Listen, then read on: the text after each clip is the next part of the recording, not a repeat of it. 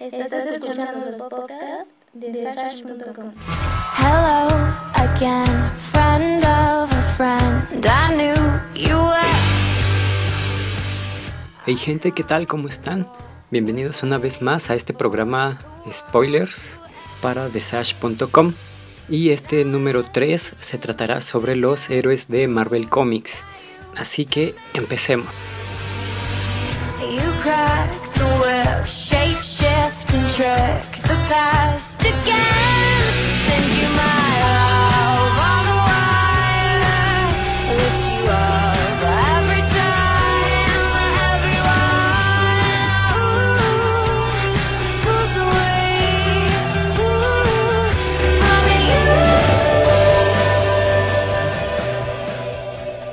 primer lugar, vamos a platicar un poco sobre Spider-Man, que es un héroe independiente hablando en cuanto a sus películas. Y esto es porque pues aún no se ha unido con ningún otro superhéroe para participar en alguna otra película. Estás escuchando los podcasts de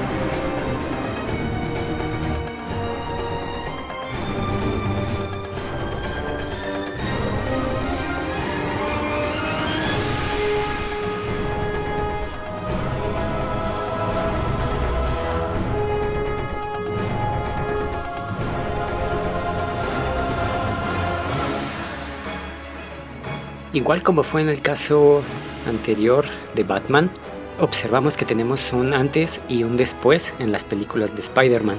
¿A qué se debe este antes y después? Principalmente al actor que interpreta a Peter Parker. Las películas de Spider-Man generaron mucha popularidad y le dieron más fama al superhéroe a partir de todos los efectos visuales que esta trilogía presentó en pantalla y todo principalmente porque fueron efectos en un superhéroe que no se habían visto antes como lo son todas las acrobacias que hacía Spider-Man durante sus secuencias de acción. Este Spider-Man del que estamos hablando es el que es interpretado por Tobey Maguire. Aquí lo que podemos remarcar es que las películas fueron buenas, sí, tuvieron buenos efectos especiales, tuvieron buena respuesta de los fans, pero crearon muchísimas objeciones en cuanto a la historia, porque recordemos los errores de cualquier adaptación. Cuando haces una adaptación de un personaje que es tan aceptado y tan querido es porque este personaje presenta una personalidad en particular y se desarrolla en sociedad de cierta forma. ¿Cuál fue el error en esta primera trilogía de Spider-Man, del Spider-Man de Tobey Maguire?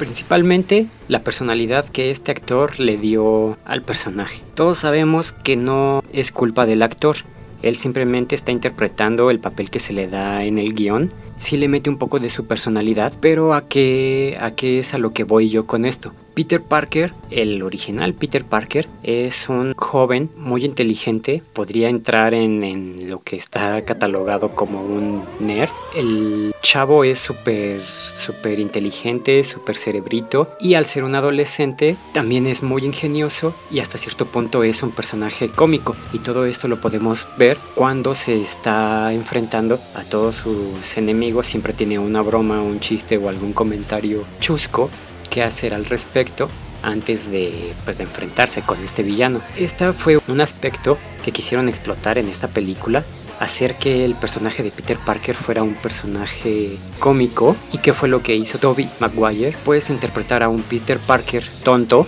que carecía de mucha de mucha personalidad. Sí, como que sí presentaba el típico nerd, pero al nerd que es incapaz de hablarle a las mujeres, al nerd que, que saca buenas notas en la escuela, pero no la gran mente brillante que debe de ser en particular Peter Parker.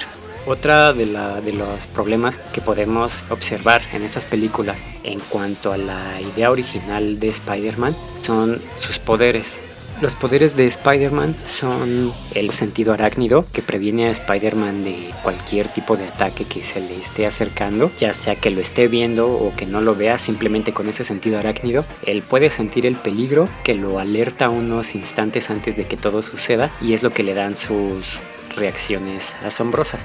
Además de todo esto, pues tiene una habilidad increíble para desarrollar ciertos movimientos, ciertas acrobacias, lo cual le permiten pues también su particular estilo de andarse columpiando por toda la ciudad. Y aquí es donde podemos observar uno de los cambios que realizaron en esta adaptación y que chocan completamente con lo que es el personaje tanto de Peter Parker como de Spider-Man. ¿Y cuál es? que en estas películas, y les estoy hablando de las películas del 2001 y esa trilogía, es que eh, uno de los poderes nuevos que le inventaron a Spider-Man fue que él podía lanzar la telaraña directamente de su cuerpo. Salía como si saliera de sus venas, la telaraña salía disparada al hacer cierto movimiento de sus, de sus manos. Luego, eh, al darle este poder a Peter Parker, anularon con esa una desventaja que este personaje tiene, por ejemplo, en el cómic o en las caricaturas. Eh, se supone que obviamente como la telaraña de Spider-Man era un dispositivo que Peter Parker había inventado, se le acababan los cartuchos de telaraña y en algunos momentos pues ya no tenía esta particular arma y eso le creaba Mm, algunos problemas y cierta desventaja eh, contra sus oponentes. En esta película, ¿qué fue lo que hicieron para crear un sinónimo visual de esa escasez de cartuchos de telaraña? Pues le inventaron problemas psicológicos a Peter Parker, una lucha mental en donde tenía que decidirse él por ser Spider-Man y sacrificar toda su vida social o por ser simplemente Peter Parker y tener una vida social, abandonando todo aspecto de ser superhéroe. Esta, esta lucha interna causó que momentáneamente fuera perdiendo sus poderes y lo cual se vio reflejado en cierta ocasión cuando Spider-Man en la segunda película pues que, se está columpiando por los rascacielos de Nueva York y en un momento sus telarañas le fallan, no, no salen de donde sea que le salgan a este Spider-Man también eh, pierde el poder para pegarse en las paredes y comienza a caer de los edificios hasta que pues literalmente azota en una azotea y tiene que bajar del edificio en un elevador. Otro de los errores que tienen estas adaptaciones, esta trilogía de Spider-Man, son sus villanos. Los villanos tampoco tienen la misma personalidad que deberían de tener en la historia original. Son alterados creando una versión diferente a la que cualquier fan pudiera conocer, por decir algo. En la primera película el villano es el Duende Verde. Todos sabemos que antes de que Spider-Man se enfrentara al Duende Verde, primero tendría que enfrentarse al Duende. Posteriormente, Norman Osborn, quien es el Duende Verde que todos conocemos, roba la identidad y el traje que el Duende utilizaba. Al momento de robarlo, Norman Osborn estaba en sus laboratorios desarrollando una copia del suero, que es el suero que le da sus poderes al Capitán América, y ahí sufre un accidente en donde el contenedor que estaba desarrollando este suero explota. Este suero tenía un color verde, entonces al explotar la reacción golpea de lleno a Norman Osborn dándole su super fuerza y su super velocidad y además hace que el traje del duende se haga verde. Y es de ahí de donde Norman Osborn toma su nuevo nombre de El Duende Verde, lo cual es completamente diferente a, a, las causas que forman al Duende Verde de la película de Spider-Man. Otro cambio de personalidad que también podemos observar en las cintas es en la secuela, en donde el Doctor Octopus cambia su personalidad por completo. Él es un genio, es una mente criminal que eh, tiene ciertos fines lucrativos y malévolos, al igual que en esta cinta, solo que en esta se enfoca a un solo proyecto, el de la energía perpetua, con el sol en miniatura que este personaje estaba desarrollando antes de convertirse en el Doctor Octopus. Su motivación en esta película es que su esposa no pudo ver terminado el trabajo de toda su vida, ya que se murió en el accidente que le proporciona permanentemente sus brazos mecánicos. Y este aspecto es el que hace que lleve una vida criminal para poder financiar su proyecto. El principal cambio en su personalidad de este sujeto es que es malo o sea, justifican que el Doctor Octopus siendo una persona muy agradable y que es, por ser un científico, está a favor de la vida humana, justifican que su cambio de mentalidad es debido a los brazos mecánicos y a la tecnología que estos brazos poseen para conectarse con su mente y manejarlos así como si fueran cualquier otro brazo. Pero en el momento del mismo accidente que acaba con la vida de su esposa, es el chip que controlaba esos brazos es destruido y justifican ahora que los brazos son los que están controlando al Doctor Octopus, siendo que el Doctor Octopus real, el del cómic, realmente es una persona mala que tiene fines personales que son completamente diferentes a los que plantean en esta película. Y el peor de los errores que a nadie le gustó y que todo el mundo criticó fue Venom, el Venom de la tercera película del cierre de esta trilogía de las películas del antes de Spider-Man es que para empezar el personaje que es Eddie Brock, que es un reportero para el periódico del Clarín, no le llega a la talla a lo que es el verdadero Venom. Si todos bien recordamos, Venom es un sujeto muy corpulento, con demasiada musculatura y que obviamente muestra rasgos que son físicamente superiores a los de Spider-Man. Spider-Man tiene un cuerpo, pues digamos, pequeño. Recordemos que Spider-Man es un adolescente. Tiene un cuerpo pequeño, delgado, que es perfecto para ser muy ágil, a pesar de la super fuerza que este personaje posee. La idea de que Venom sea un personaje corpulento es que en todo momento tenía que quedar en claro que Venom es, entre otras palabras, más fuerte y superior a Spider-Man. ¿Y qué fue lo que pasó en esta película? Que Venom era, si no un poco más pequeño que Spider-Man, era del mismo tamaño, no tenía esos músculos que caracterizaban a un poderoso Venom. Recordemos también que Venom han sido diferentes personas. Eddie Brock, el reportero, fue el primer Venom que existió y después de este fue Flash Thompson, el antiguo compañero de Peter Parker de la preparatoria. Y él, cuando es Venom, él es un, es un militar, es un soldado bastante condecorado y que para empezar, cuando estaba en la preparatoria, era capitán del equipo de fútbol. Luego es un soldado entrenado. Esto le proporcionó a Venom las características necesarias para tener el cuerpo y la fuerza que éste requería y que obviamente choca y entra en conflicto con el Venom que les platico de esta película, siendo que en lo único en lo que Spider-Man es superior a Venom, pues es en inteligencia y en astucia, y que esta era la característica con la que siempre derrotaba a Venom, y quedó muy por debajo marcado en esta película, en donde como último recurso Spider-Man tiene que utilizar una de las granadas explosivas del Duende Verde Jr., que no es otro más que Harry Osborn, para terminar con Venom, dando así por resultado unos villanos que dejaron mucho que desear para estas películas, sin mencionar el cambio de personalidad de Spider-Man. Otro de los personajes que desde la segunda entrega parecía que iba a contar como un nuevo villano y que al final resultó ser otro héroe, lo cual es otro cambio drástico en la personalidad de los personajes de Spider-Man. Y obviamente estoy hablando de Harry Osborn siendo el sucesor del Duende Verde cuando Norman Osborn es asesinado. En este caso, al inicio de la película, de la tercera película de Spider-Man, se ve un pequeño eh, enfrentamiento entre estos dos personajes en donde Spider-Man se ve superior a él en todo momento.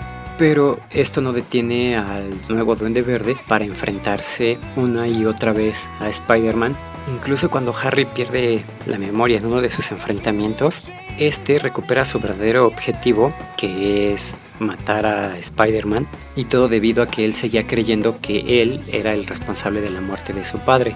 Al final de cuentas, cuando Mary Jane está en peligro, resultó más fuerte para él la amistad que tenía con Peter Parker y con la misma Mary Jane que el amor que sentía por su padre, y parece ser de todas maneras que pudo entender las razones que tuvo su amigo Peter y aceptó que este no había sido el responsable de su muerte.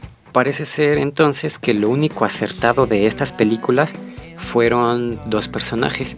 Mary Jane, que fue interpretada por Kristen Dunst, y la tía May, que fue interpretada por Rosemary Harris. Son los únicos personajes que desde mi punto de vista son adecuados, es una buena interpretación y es una buena adaptación del personaje original.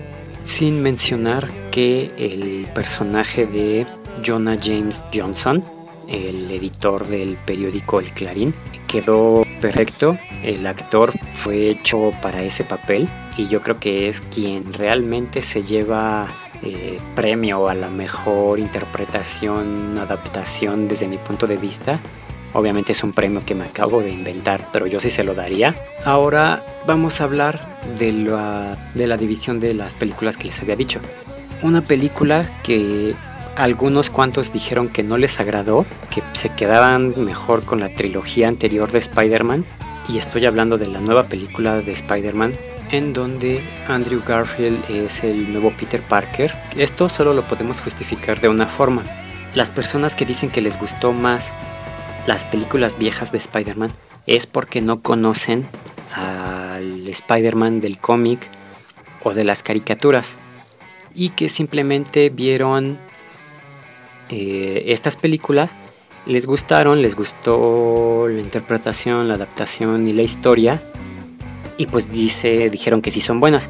Esto que no conocían el verdadero personaje que estaba detrás de la máscara de Spider-Man. Pero para todos los que realmente son fans y conocedores, saben que la nueva película está muchísimo más apegada a la historia original para empezar, Andrew Garfield sí se parece al personaje de Peter Parker. Si tú tomas un cómic y ves a, Peter Parker y lo comparas con Andrew Garfield, se parece mil veces más que la cara de tonto que tiene Tobey Maguire. Además de que en estas películas son más fieles a la historia en cuanto a que sus poderes. Aquí en estas películas Spider-Man no tiene el poder de lanzar telarañas de su cuerpo. Efectivamente, este Peter Parker tuvo que crear el lanzador de, telarañas, en donde, en donde tampoco le atinaron mucho fue que estas telarañas que utiliza este Spider-Man ya habían sido inventadas como hace 10 años, 10 años antes de, del momento actual en el que pasa esa película, por su padre. Se supone que en, en esta película lo que plantean es que el padre de Peter Parker es quien desarrolló la tecnología genetista que creó a Spider-Man y al mismo tiempo de las telarañas que utiliza con otros fines. Obviamente él estaba creando tecnología y materiales biodegradables. Pero bueno, el villano de esta película, como todos ustedes ya saben, es el lagarto. Es un lagarto que está más justificado. El lagarto original Principalmente es un personaje bueno, es uno de los aliados de Peter Parker como maestro y de Spider-Man como científico. Pero el motivo principal a este personaje es que él debido a un accidente perdió su brazo y constantemente está buscando la forma de recuperarlo. ¿Y esto cómo lo hace? Pues como en efecto se vio en la película, desarrollando tecnología en genética cruzando el ADN de los lagartos y de los humanos. Y esto es lo que lo lleva a convertirse esencialmente en lo que es el, lagarto.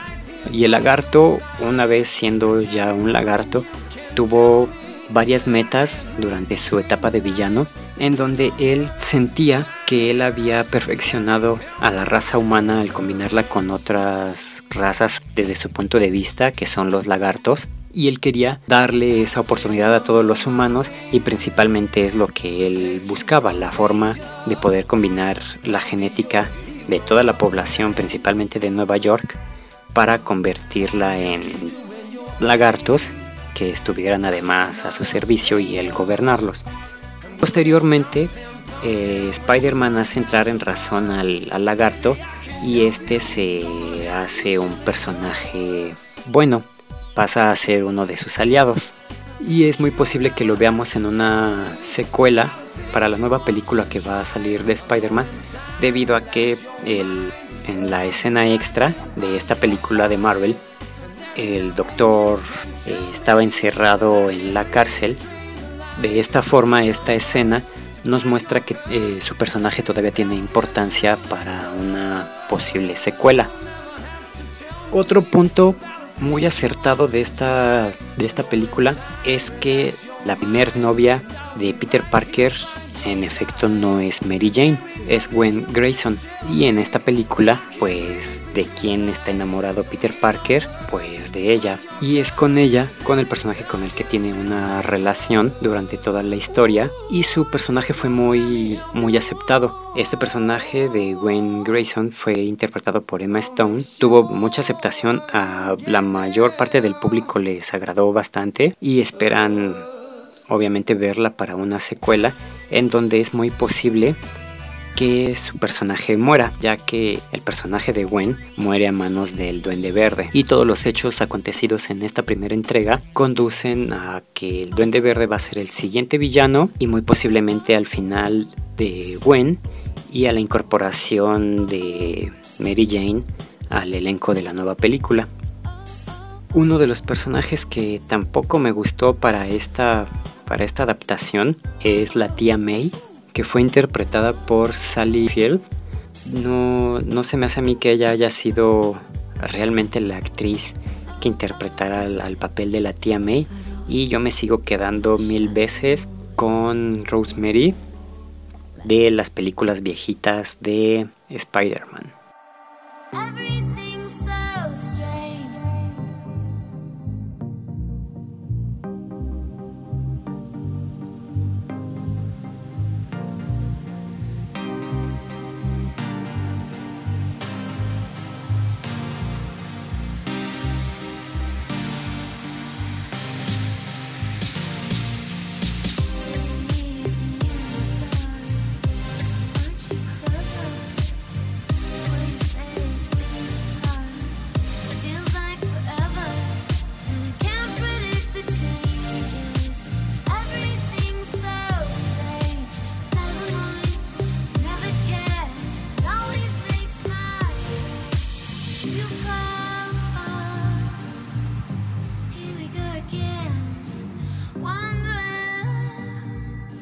Ahora cambiemos el tema a uno de los grupos de superhéroes más famosos y que más películas para la pantalla grande han producido.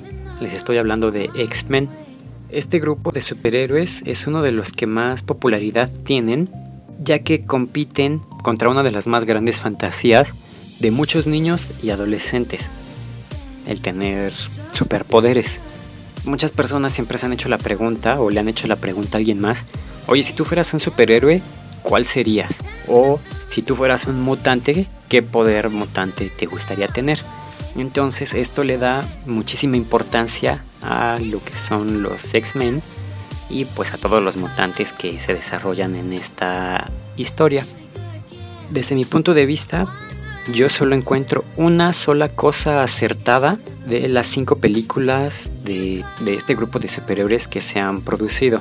De ahí en fuera, todo está mal. Y esto hablándoles solo en cuanto a la historia, porque los efectos visuales que han presentado siempre han sido muy, muy buenos.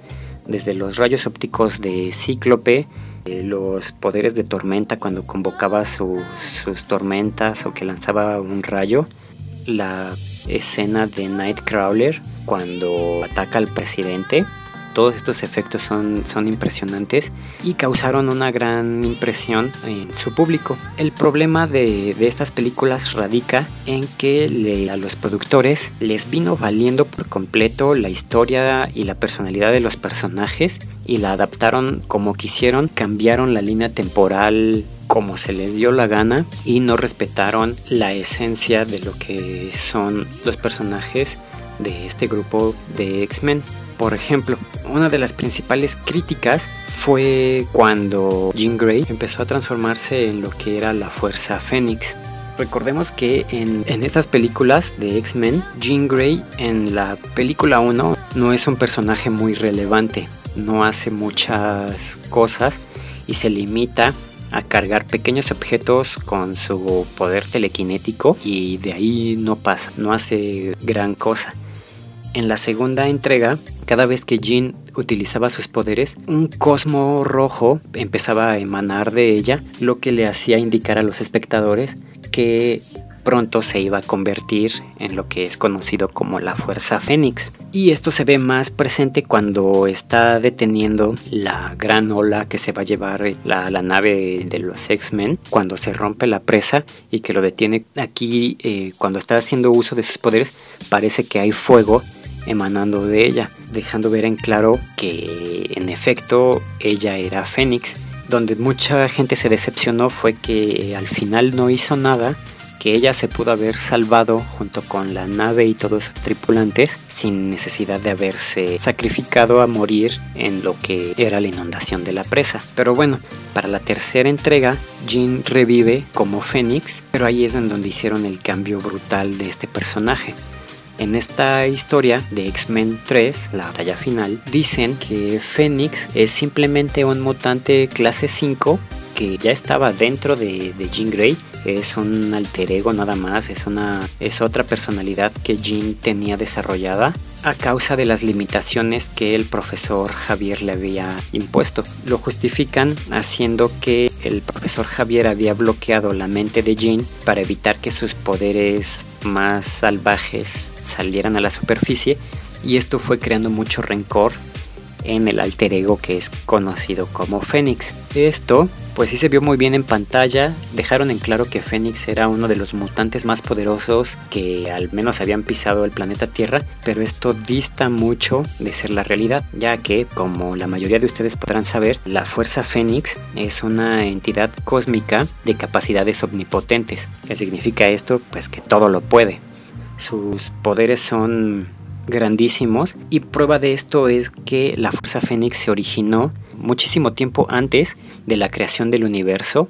No sé qué hubiera habido antes del universo, pero la Fuerza Fénix ya, existía en ese espacio y se define a la Fuerza Fénix como la chispa que dio inicio a la vida en todo el universo y a la llama que finalmente le pondrá fin. Para tener esa analogía referente a la Fuerza Fénix y que en esta película lo cambie nada más a un alter ego de un mutante clase 5, pues sí le están bajando muchísimo el estatus a este, a este gran personaje.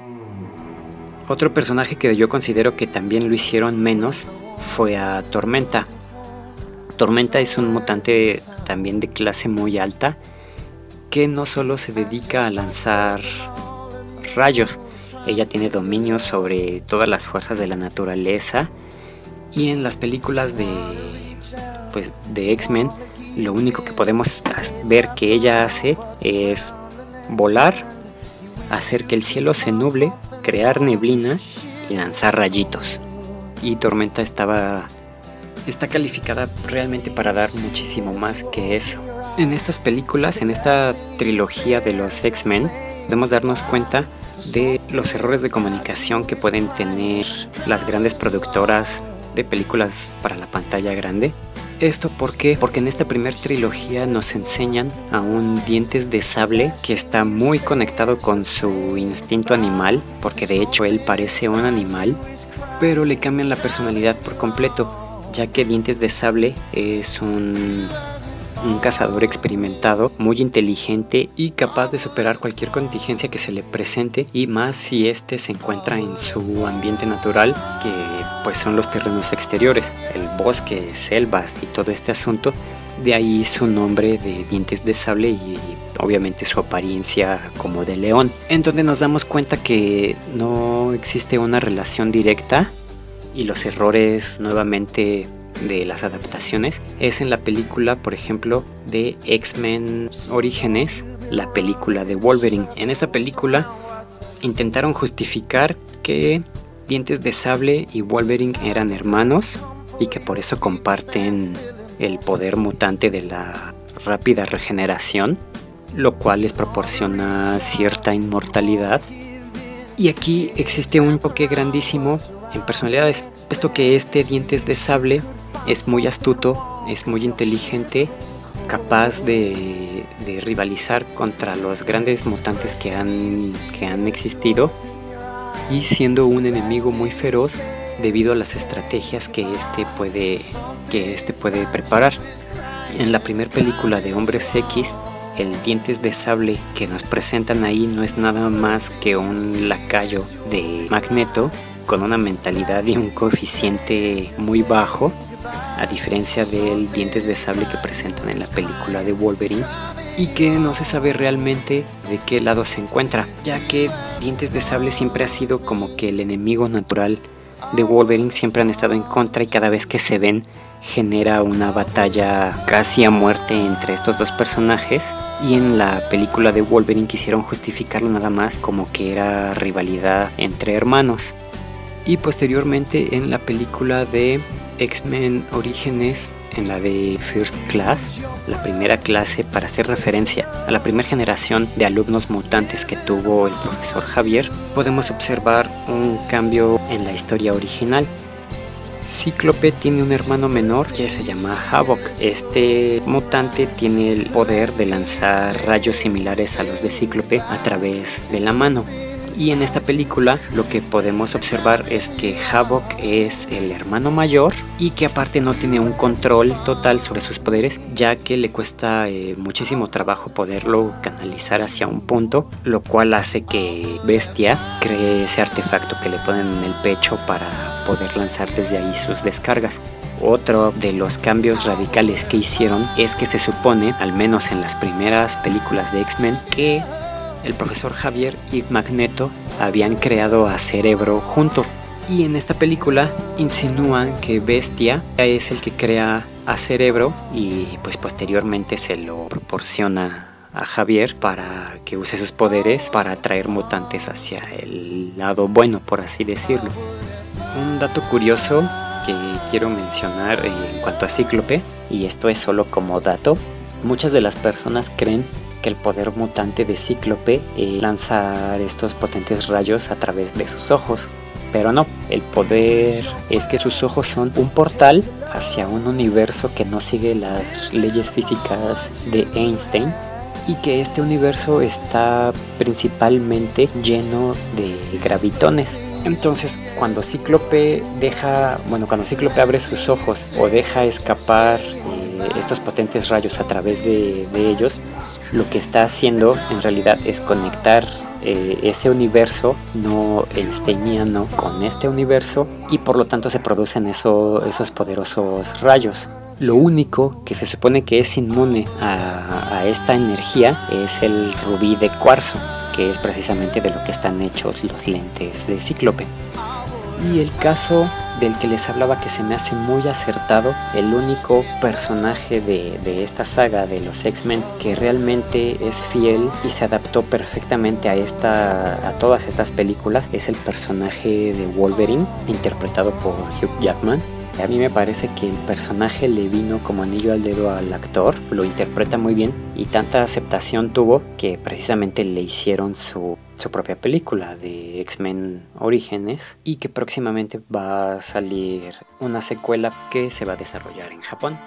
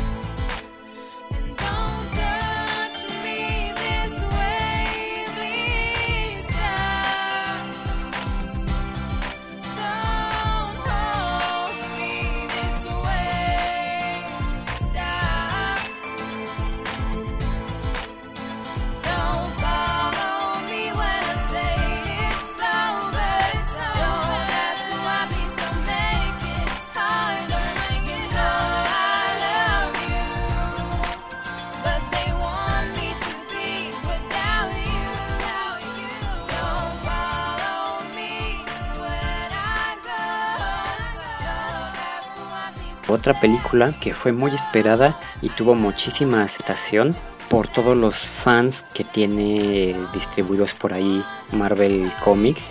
Y esto es por reunir a tantos personajes en una sola película y que principalmente llamó la atención por ser la primera en hacerlo. Y obviamente estoy hablando de la película de los Vengadores, Avengers, esta película, como todos ya lo sabemos, reunió a muchos de los personajes que principalmente tuvieron su película propia. Les estoy hablando de Iron Man, Thor, el Capitán América, Hulk y otros tantos que, que no tuvieron su propia película, pero que fueron apareciendo paulatinamente dentro de estos otros personajes para finalmente aterrizarse más dentro del grupo.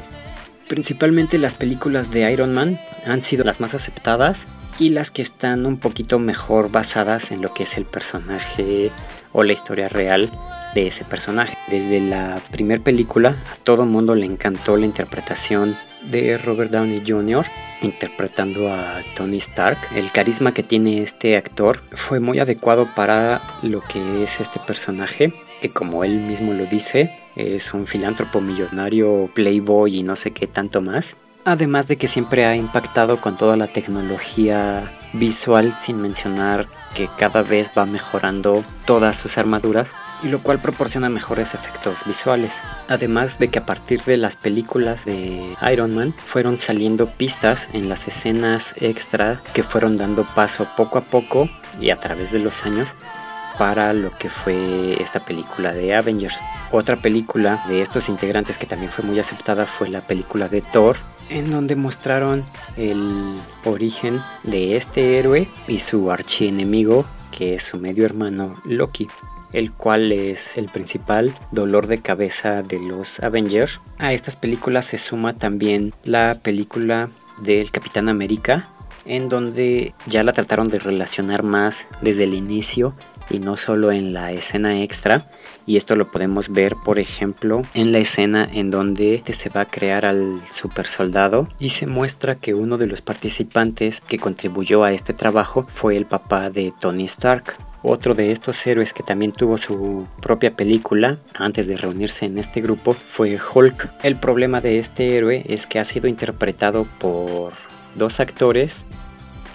El primero no fue muy acertado, ya que la película tuvo efectos visuales que realmente dejaron mucho que desear, principalmente porque Hulk a veces tenía un tamaño, a veces tenía otro, entonces visualmente generó muchísimos comentarios negativos, a diferencia segundo Hulk que fue interpretado por Mark Duffalo y que finalmente fue el actor que interpretó a Hulk en esta entrega de los Avengers y que lo volverá a hacer para la siguiente secuela entonces, teniendo un grupo tan importante de superhéroes, lo que era de esperarse era que el villano también tuviera una gran proporción para crear el impacto que realmente tuvo esta película. Aquí estamos hablando de que tuvo dos villanos. Podríamos decir que la mente maestra fue Loki, fue quien ideó el plan para que esta raza extraterrestre de los Chitaru viniera a invadir el planeta y solo para que finalmente fueran derrotados por este grupo de superhéroes, dejando en puerta la secuela en donde podemos observar que el duro villano va a ser de proporciones grandísimas y les estoy hablando de Thanos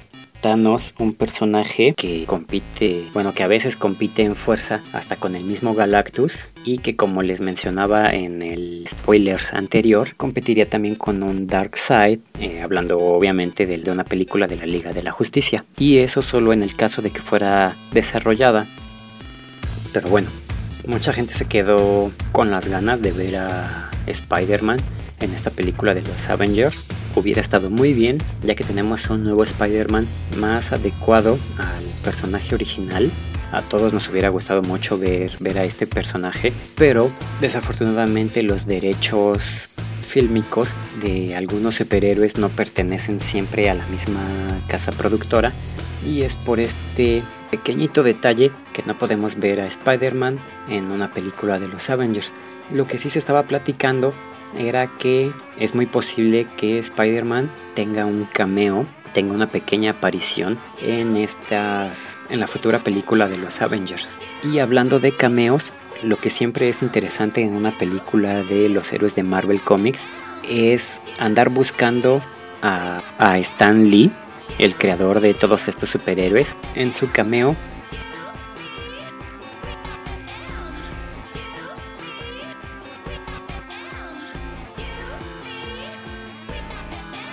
Ahora podemos hablar de otros personajes de Marvel Comics que también han tenido su propia película, pero que no son tan famosos como estos héroes anteriores de los que les he hablado.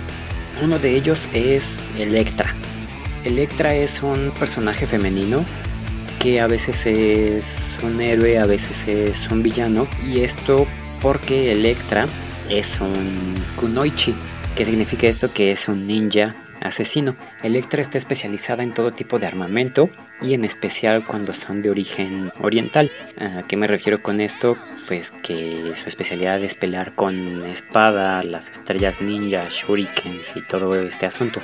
Su principal enemigo es la mano, que es una secta de, ninjas oscuros a los que se está enfrentando constantemente. Digo que a veces es eh, que Electra a veces es un villano puesto que tuvo un periodo en el que fue una asesina a sueldo y esto fue en particular hasta que se encontró con Daredevil, que es algo así como que su verdadero amor. Esto acabó cuando Bullseye escapó de la cárcel y quiso recuperar su puesto y para hacer esto tuvo que enfrentarse a Electra, a quien finalmente dejó muy mal herida y ella con sus últimas fuerzas fue a la casa de Daredevil para morir en sus brazos.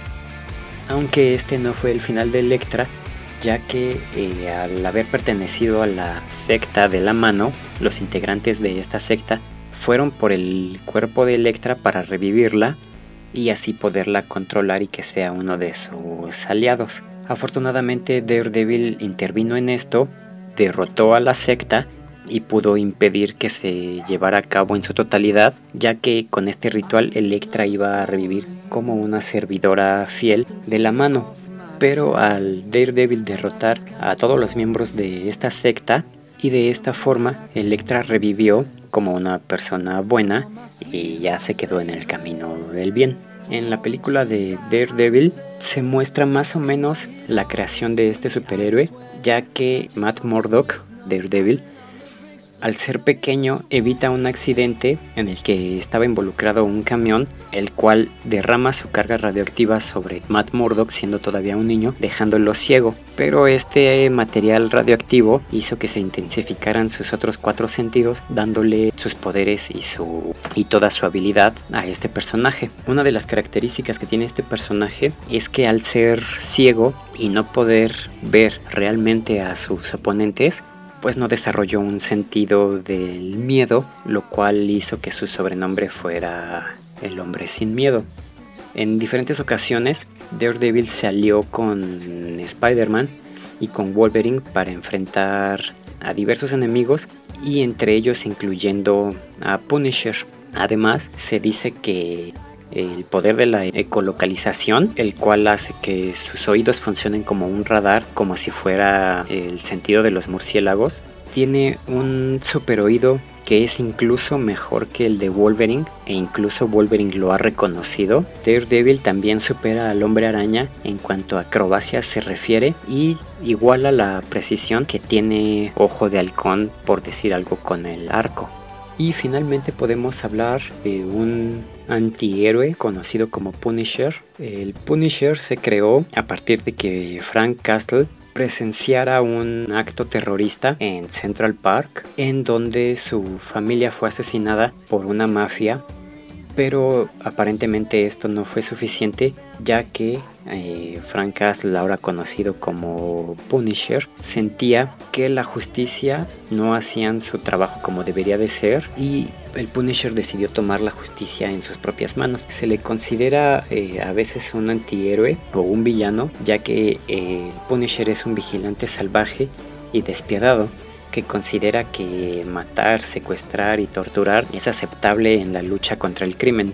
Y muchas veces esta forma de pensar lo ha llevado a estar en contra de superhéroes como Daredevil y Spider-Man, queriéndolos cazar por ser eh, personas que también toman la justicia en sus propias manos, pero que a diferencia de él son muy suaves y que dejan libres a los criminales pues para que sigan cometiendo crímenes. Y no que los dejen libres sino que ellos eh, prefieren dejárselos a la ley pero estos con sus contactos y palancas en las mafias y en el alto crimen organizado pues vuelven a salir a las calles para seguir cometiendo sus crímenes. Entonces es aquí donde entra el Punisher y donde su forma de pensar hace que mate a sus enemigos para así eh, finalmente terminar con el crimen.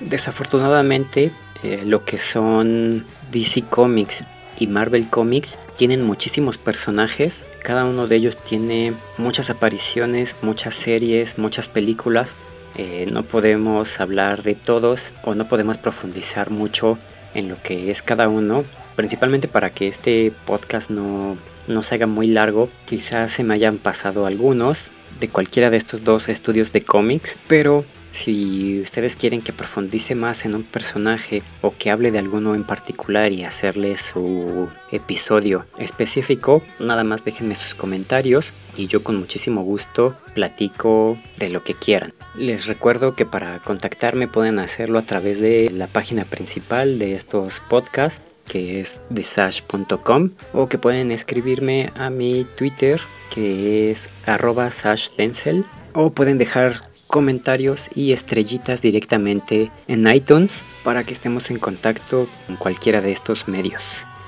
Así que por el momento es todo en, este episodio de spoilers y les adelanto de una vez que el número 4 va a tratar sobre zombies. Nos vemos, o bueno, más bien nos escuchamos hasta el próximo.